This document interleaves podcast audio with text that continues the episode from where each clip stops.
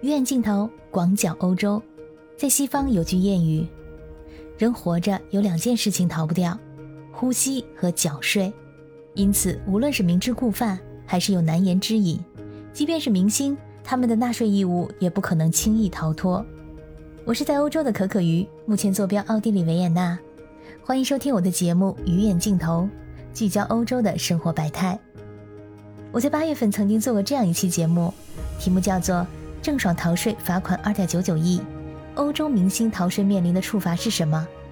当时的新闻报道，郑爽偷逃税被罚了二点九九亿元，举报人张恒也曾涉案，另行处理。就在这两天，举报人张恒，也就是郑爽的前夫，他的判决下来了。张恒帮郑爽偷逃税，被罚三千二百二十七万元。税务部门发现。张恒作为郑爽参演的《倩女幽魂》项目的经纪人，策划并操作了约定片酬的合同拆分、掩护公司设立等事宜，帮助郑爽逃避履行纳税义务。所以呢，要依法对张恒进行处罚。张恒这一举动的影响恶劣，同时考虑到他是郑爽偷逃税案件的举报人之一，所以对他处以郑爽在《倩女幽魂》项目中偷税金额四千三百零二点七万元的零点七五倍的罚款。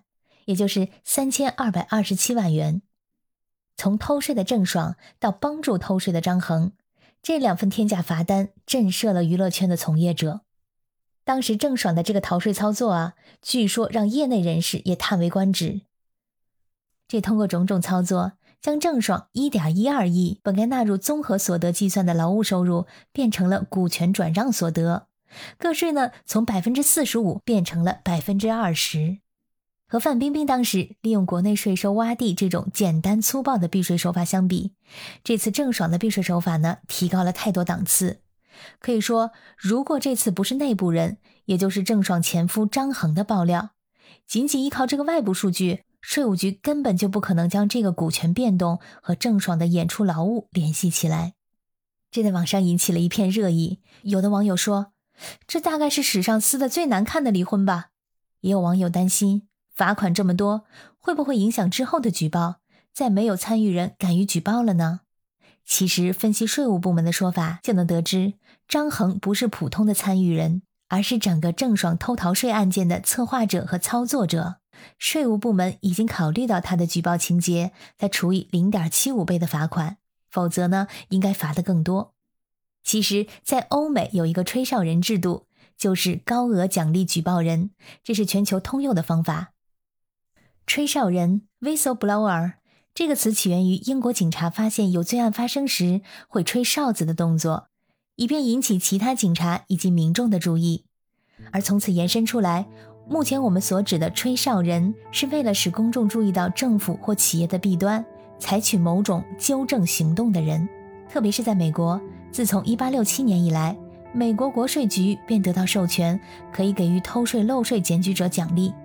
二零零六年通过的法律，更是让国税局增强了处理检举者信息的能力，并提高了奖金。如果检举者举报的逃税额在二百万美元以上，那么在提供了证据之后，检举者可以得到追回资金百分之三十的奖励。这个吹哨人制度为举报人带来了大量的奖金以及巨大的荣誉，对危害社会行为的举报视为他对社会做出的重大贡献。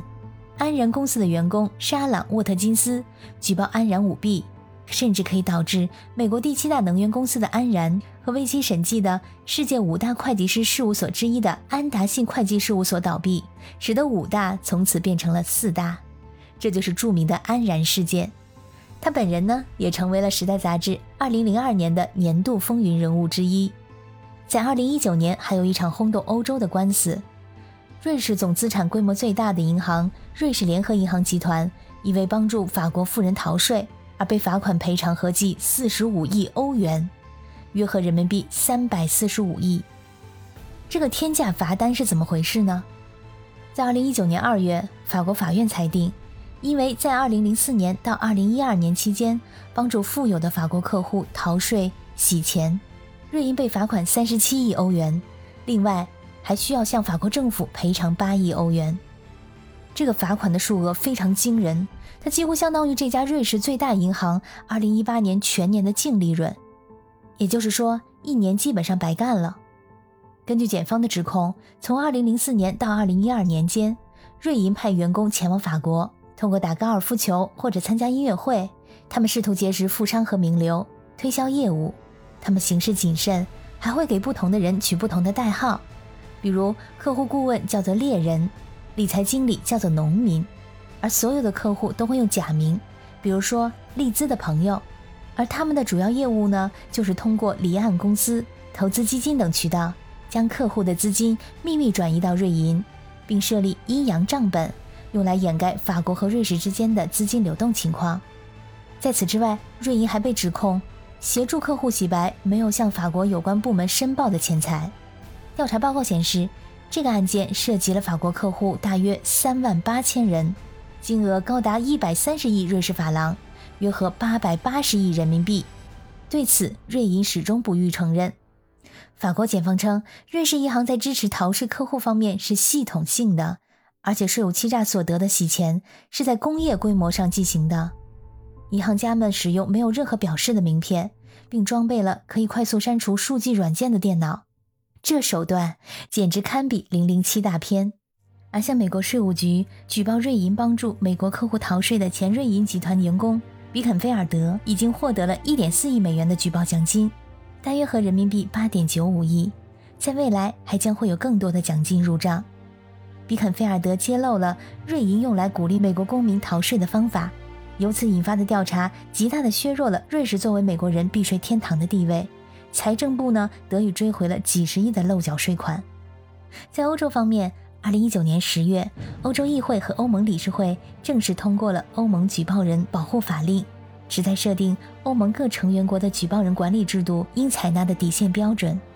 该指令要求欧盟各成员国将在2021年12月17日前，根据该法令完成国内的立法。